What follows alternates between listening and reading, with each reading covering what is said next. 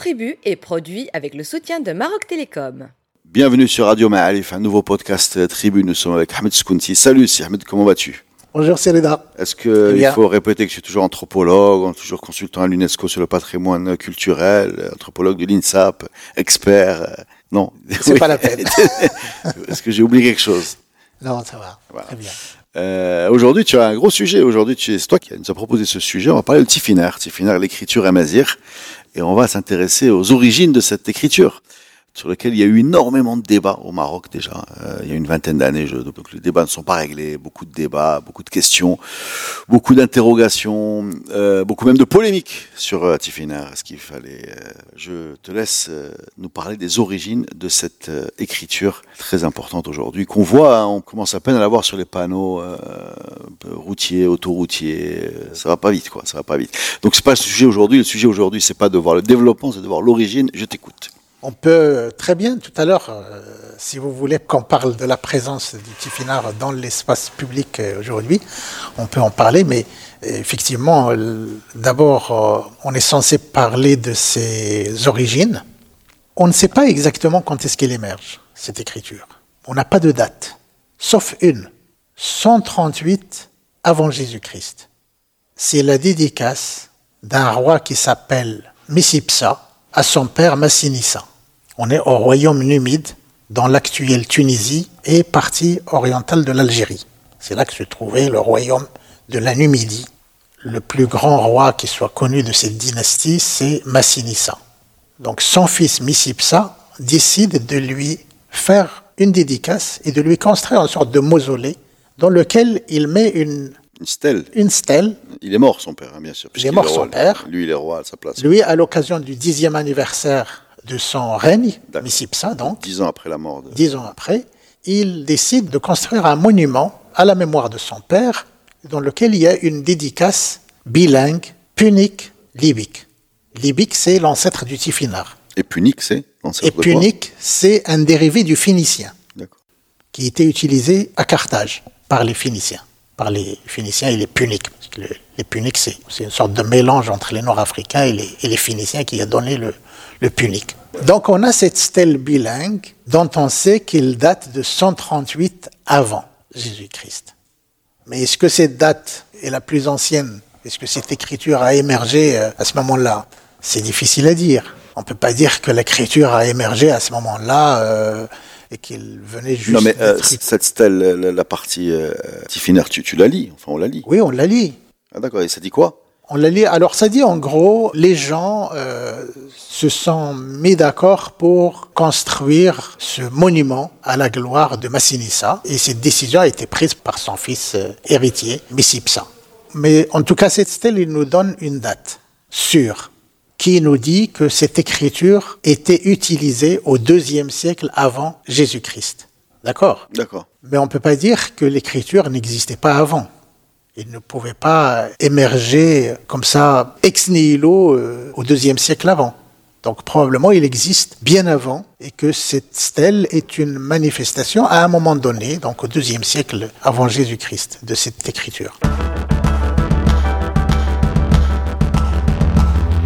Mais il y a d'autres manifestations de cette écriture qui pourraient être plus anciennes que cette euh, stèle de la dédicace à Massinissa. Ils ne sont pas daté avec précision, mais on pense que cette écriture pourrait être beaucoup plus ancienne que le deuxième siècle avant Jésus-Christ. Il y a un certain nombre d'inscriptions qui ont été trouvées un peu partout.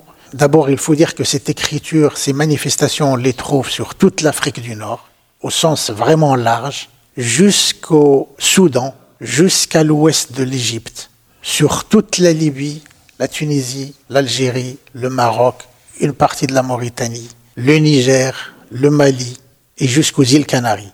Donc c'est une extension maximale sur le territoire sur lequel on fait l'Afrique du Nord. L'Afrique du Nord et dans lequel les Amazirs avaient euh, un rôle. Quand tu dis on les trouve euh, dans tous ces pays, on trouve des choses qui datent de quelle époque? De toutes les époques. Toutes les époques. Ah, de toutes les époques. Dans la partie nord de l'Afrique du Nord, jusqu'à la disparition de cette écriture, probablement vers le 5e, 6e siècle après, peut-être au moment de la conquête arabe, vers là, son utilisation disparaît de la partie nord de l'Afrique du Nord. il continue à être utilisé chez les Touaregs, dans le sud algérien, dans la gare, au Mali, au Niger, en Libye. Les Touaregs continuent à l'utiliser avec le nom d'ailleurs qu'on lui connaît aujourd'hui, le tifina.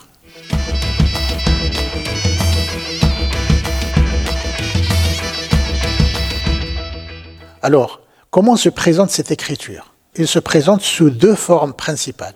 La première, ce sont des stèles funéraires ou des dédicaces comme celle que je viens de mentionner, la dédicace à Massinissa. Donc, euh, stèle monumentale euh, à la gloire d'un personnage ou alors stèle funéraire dans laquelle on va trouver le nom de quelqu'un qui est mort là et pour lequel on a placé une stèle. Et en général, c'est un tel, fils d'un tel, fils d'un tel. Cette écriture semble avoir une orientation verticale, de bas en haut. C'est-à-dire quand on écrit, on écrit de bas en haut et on fait des... C'est pas, pas, ce qu'on a aujourd'hui. C'est pas ce qu'on a aujourd'hui. Aujourd'hui, on a de gauche à droite. De gauche à droite, comme le, le, latin. Comme le latin, voilà. Mais à l'origine, c'est une écriture verticale, de bas en haut, mhm. et les stèles funéraires qu'on trouve un peu partout dans les pays que je viens de citer respectent cet usage. Par la suite, il y a eu d'autres euh, orientations. On va trouver toutes sortes d'orientations horizontales, de droite à gauche, de gauche à droite. Parfois même, on appelle ça en boustrophédant, c'est-à-dire euh, une sorte de, un peu comme l'escargot, des lignes un peu en spirale donc la première euh, catégorie, ce sont des stèles funéraires et des dédicaces. Mhm. On les retrouve dans la partie nord de l'Afrique du Nord. Et dans la partie centrale et méridionale, on trouve une autre catégorie qu'on appelle les inscriptions rupestres. Ce sont des écritures avec cette même, des inscriptions avec cette même écriture qui sont cette fois-ci associées à la rupestre. On va trouver des représentations d'animaux, des dromadaires, des chevaux, des bovins, des anthropomorphes c'est-à-dire des figurations humaines, auxquelles sont associées quelques lignes d'écriture qu'on appelle l'écriture libico-berbère. Qu'on ne comprend pas. Qu'on ne comprend pas. Pour deux raisons, au moins. Parce que il n'y a pas un seul alphabet, même si l'écriture est une, il y a probablement plusieurs alphabets. Et la deuxième raison, c'est que dans le temps aussi, il est probable aussi que les alphabets ont changé jusqu'à donner une diversité qu'on constate aujourd'hui. Par exemple, parmi les Touaregs, on a cinq alphabets différents. Bah, mais alors la question que je pose, elle est, comment on sait que c'est le même, c'est la même langue, puisque ou la, même écriture, vu qu'il y a cinq alphabets? Je ne sais pas si tu vois ce que je veux dire. Oui, je, vois ce que tu veux dire. Mais euh, quand on ne les voit pas, même pour les auditeurs, c'est très difficile à expliquer quand on ne voit pas ça de visu. On est certain que l'écriture est la même, parce que c'est les mêmes matériaux. Après, les communautés, que ce soit dans différentes régions de l'Afrique du Nord ou à différents moments de l'histoire, elles ont créé des alphabets qui leur sont propres, à partir des, mêmes matériaux. Des dérivés, en fait, des dérivés. Voilà, des dérivés, exactement. Quand tu prends, par exemple, les tableaux des cinq alphabets Touareg actuels, les différences sont très minimes. Il y a une minorité de lettres où euh, les uns ont choisi tel ou tel signe et les autres un autre. Mais sinon, la majorité des caractères, ils sont semblables. si je récapitule, on a une langue, une écriture qui, dans des, orientations différentes, bas en haut, en bas, etc., a été euh, retrouvée dans toute l'Afrique du Nord, de l'Égypte, du Soudan jusqu'au Maroc, bien sûr, la Mauritanie, Algérie, Tunisie, Libye, etc., donc qui était très très diffusée. Cette langue, c'est le tifinaire, et elle a disparu dans le nord de l'Afrique à peu près vers le 6e, 7e siècle, c'est ça? Elle a continué à perdurer dans le sud de cette bande dont on parle, donc dans la zone sahélienne plutôt, ou bien sahraoui, on est d'accord?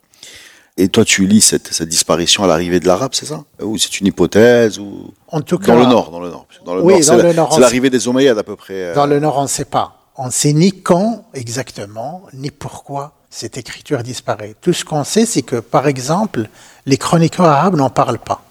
Ibn Hawqal, Idrissi, tous ces gens qui ont quand même euh, observé euh, assez attentivement l'Afrique du Nord où la conquête musulmane est arrivée à ce moment-là, ils, n'ont pas relevé cette écriture.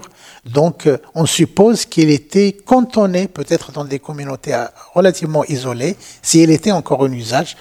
Elle était suffisamment soustraite à leur, à leur regard pour qu'elle ne soit pas relevée. Donc elle n'était pas très généralisée en fait. Oui, ça, ça renvoie à la question de la fonction même de cette écriture. Voilà, c'est quoi la fonction même Et de ça, c'est une question très importante. En dehors de l'usage qui en a été fait par les Numides, Usage funéraire. dont j'ai parlé, surtout les dédicaces. La dédicace à Massinissa, on a là un usage officiel. C'est un pouvoir politique qui a utilisé cette écriture, d'ailleurs avec le punique, remarquez le bilinguisme, dans un monument qui a une fonction politique Bien claire. sûr, bien sûr, bien sûr. En dehors de cet exemple, Un mausolée, quoi, une sorte de- un mausolée, le mausolée de Massinissa. En dehors de cet exemple numide, ailleurs, c'est un usage funéraire et c'est un usage associé aux gravures rupestres. On ne peut pas parler d'un usage politique, d'un pouvoir centralisé. La preuve, les monnaies des monarques mauritaniens sur lesquels vous avez fait pas mal d'émissions, Ouais, ouais. Bocuse, Ouais. Bogoud, Sifax, Aderbal. voilà, les premiers, oublions euh, Yuba, euh, Yuba qui était sous l'autorité des Romains, bon, il a utilisé le latin, mais les rois mauritaniens ont utilisé le punique sur leur monnaie. Donc ils n'ont pas utilisé le tifinagh. Le libique, le tifinagh, n'a pas utilisé sur les documents euh, de la souveraineté ou les supports liés au pouvoir, comme la monnaie par exemple. D'accord, mais c'est un, une chose importante que tu nous dis. Absolument. Ça montre que c'est une écriture qui est beaucoup plus euh, communautaire, beaucoup plus liée à des rites funéraires, puisqu'on la retrouve principalement dans un usage funéraire, en tout cas dans cette partie nord, qui n'avait pas de place dans la construction de l'État.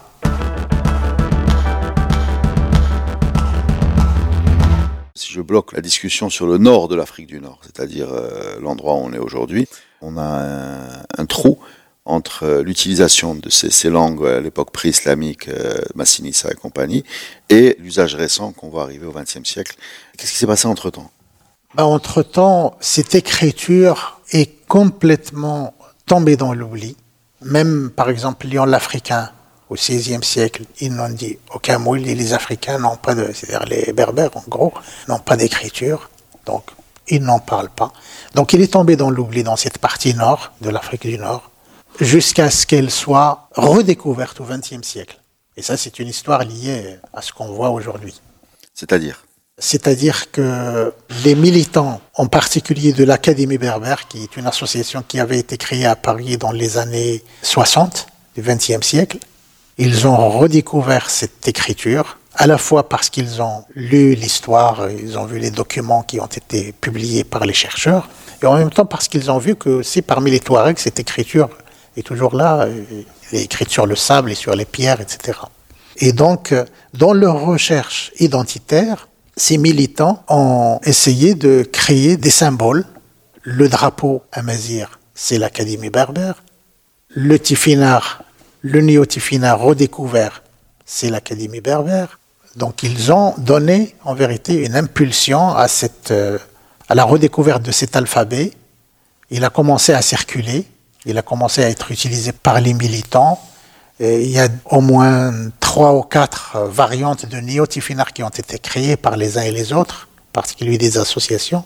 Il a commencé à être utilisé au Maroc. Je ne sais pas si vous vous rappelez la revue Amazir et la revue Tifinagh qui avait été créée par Ouzina Hardan dans les années 80 et 90. On y voyait déjà euh, les tableaux de cet alphabet néo-tifinagh qui a commencé à circuler parmi les militants au Maroc. Voilà.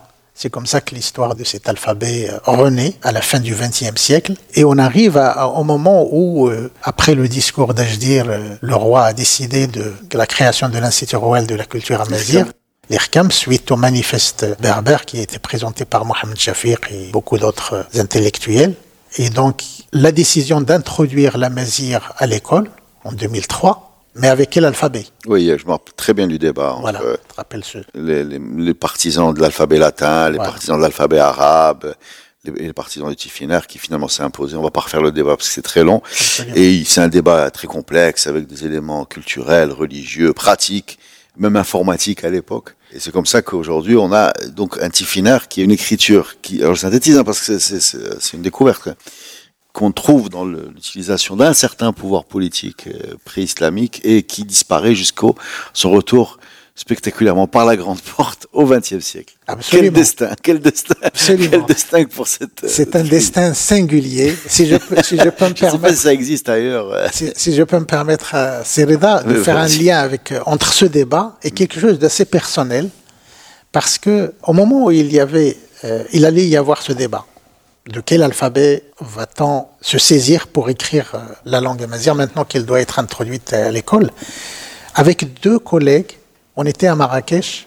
Abdelkhalq El-Mjidi, que vous avez déjà accueilli dans Ouais, spécialiste de l'art rupestre. Radio Ma'arif, spécialiste de l'art rupestre. excellent personnage. Et un collègue qui nous a quittés euh, en 2020, Mustafa Nami. Il nous a parlé de votre ouvrage commun. Exactement. Voilà. On était en train de travailler parce que moi, quand j'ai rejoint le Centre national du patrimoine rupestre à Marrakech, ils avaient déjà fait beaucoup de missions sur le terrain. Ils ont réuni une documentation importante sur l'art rupestre, les gravures et les peintures.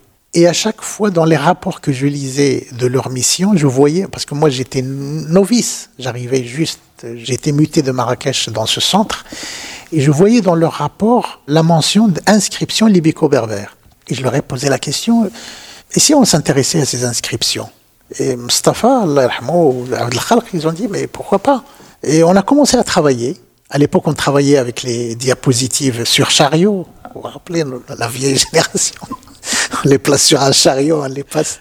Alors on regardait les, les diapositives toute la journée, on regardait des inscriptions, on essayait de comprendre, et c'est de là qu'est née l'idée de ce livre, Tira aux origines de l'écriture au Maroc, dans lequel on a réuni ce qu'on connaissait à l'époque, en 2000, 2002, sur les inscriptions qui sont associées à la rupestre. C'est Oui, la, euh, la deuxième catégorie dont je parlais tout à l'heure. Voilà, et ça a coïncidé avec le débat.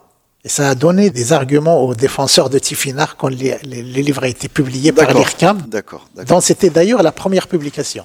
On va quand même poser les bases du débat. Et ceux qui voulaient écrire la, la mazir en lettres euh, latines, pour euh, des raisons déjà pratiques, parce que les claviers à l'époque, euh, c'est le, le début d'Internet, les, les claviers étaient en latin. Et ceux qui voulaient écrire en lettres euh, arabes, il y avait aussi un conservatisme. Moi, je vous livre en vrac tout ce que j'ai entendu à cette époque-là. Les lettres arabes qui étaient perçues comme une atteinte à la sacralité de la langue arabe par euh, d'autres euh, individus, ce qui est bizarre vu que le, je pense le turc peut- ou le perse peut être écrit en arabe. Euh, le tifinagh avait comme problème le fait qu'il n'était pas connu, donc tout le monde devait l'apprendre plus ou moins, et qu'on perdait du temps, en particulier sur la numérisation, le fait de pouvoir se communiquer rapidement sur, il n'y avait pas encore de smartphone, mais tout ça. Donc voilà, voilà en gros. Je ne sais pas si j'ai fait le. oui, il y avait, il y avait également l'argument qui disait de d'écrire de l'amazir en, en lettres latines va appuyer la thèse d'un mouvement euh, sponsorisé par les ennemis de la nation, etc. C'était très à la mode ce genre de, de théorie.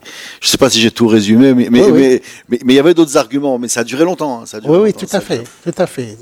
Les trois positions étaient clairement euh, antinomiques. Les tenants du latin disaient il y a déjà une production en latin, donc euh, continuons, c'est surtout les chercheurs, les études, bon, les, les jeunes, les militants de la mouvance euh, amazir en gros.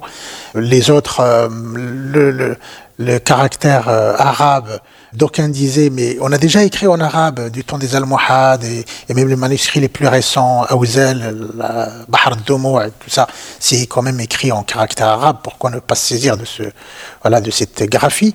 Et gagner du Euh, temps, parce qu'il y a aussi une notion de pragmatisme. hein, C'est-à-dire que si on écrit en caractère arabe, on peut écrire demain. Absolument. Et donc, euh, le tifinagh, il y avait des gens qui optaient aussi pour le tifinagh. Et finalement, je crois que c'était une sorte de solution moyenne. Le tifinagh était une solution moyenne parce que les deux autres étaient tellement... euh, Il y avait beaucoup. C'est un débat il y a quand même beaucoup d'idéologie. Il y avait euh, beaucoup d'idéologie. voilà. Euh, alors, pour terminer sur ce tifinagh, ce libico-berbère euh, rupestre, vous voyez des lettres, n'est-ce pas? Vous arrivez à comprendre les sons, si on imagine qu'ils n'ont pas, ou vous ne comprenez rien à ce qu'il y a écrit. non. Vous- Oh, que- eh bien, j'ai posé la question à Serge Khalkhem, j'ai dit, est-ce que euh, il faut attendre le Champollion de cette écriture Champollion, celui qui avait décodé les, hiéroglyphes euh, égyptiens. Il avait un grand texte, la pierre de Rosette, je pense, voilà, avec le même texte en plusieurs langues. Est-ce qu'on aura un Champollion chez nous qui va nous, nous, dé- nous décoder ça? Absolument. Ben, tu parles avec mes propres mots. C'est exactement ce que j'étais en train de dire il n'y a pas longtemps. Quand est-ce qu'on aura un Champollion? Je l'ai dit d'ailleurs aux conférences sur cette question que j'ai faite à Aix-en-Provence il y a deux semaines. Je lui ai dit, on attend notre Champollion. Moi, j'ai une idée, une hypothèse, mais je ne sais pas. J'essaie de l'exposer à des chercheurs. Je ne trouve pas encore euh, preneur. C'est de se saisir de l'intelligence artificielle. mais c'est vraiment une intuition. En, en, en rentrant des phrases et des phrases. Voilà, en rentrant tout ce corpus, est-ce qu'on peut en tirer quelque chose? Eh bien, si Abdelkhalak nous a dit la même chose, donc vous êtes aligné. On, est, on, on en a discuté. Voilà, c'est bien logique. En tout cas, on verra. Mais en tout cas, il y a une question sur la question de l'adoption par un pouvoir politique. L'histoire retiendra que Mohamed VI a fait de cet alphabet un alphabet officiel pour la première fois de son histoire, comme Messipsa. Merci beaucoup. Est-ce qu'il y a quelque chose d'autre que les gens devraient savoir cet alphabet? Est-ce qu'il est facile à apprendre d'ailleurs? Oui, oui, on en a parlé, mais ça, il faudrait peut-être une autre émission pour en parler. Mais oui, une facilité déconcertante. Mm -hmm. Les enquêtes qui ont été faites par l'IRCAM euh, démontrent que les élèves, euh, quels qu'ils soient, ils l'apprennent vraiment très très vite. Les lettres ne changent pas de forme. Tu sais, quand tu écris en arabe par exemple, sin, mm qui est le sin au milieu, sin au, au début, au milieu, bien à la sûr, fin, il prend trois formes différentes. Déjà, c'est assez compliqué. Mais les gens arrivent quand même à l'apprendre. On l'a tous appris, donc il n'y a aucun problème. Même s'il a trois formes, on arrive à la... Là, tu as des lettres qui ne changent quasiment Oui, mais c'est pas. parce qu'il n'y a qu'une seule écriture. Il n'y a pas de. Il n'y a pas d'écriture cursive. Voilà, c'est-à-dire que c'est des capitales. Voilà, c'est des lettres. Une lettre après Un l'autre. peu comme les écritures chinoises, asiatiques, etc. D'accord. Eh bien, mettez-vous-y. Merci beaucoup. Merci beaucoup aussi, Ahmed. Et à la semaine prochaine pour un nouveau podcast sur Radio Ma'alif. les Merci à vous.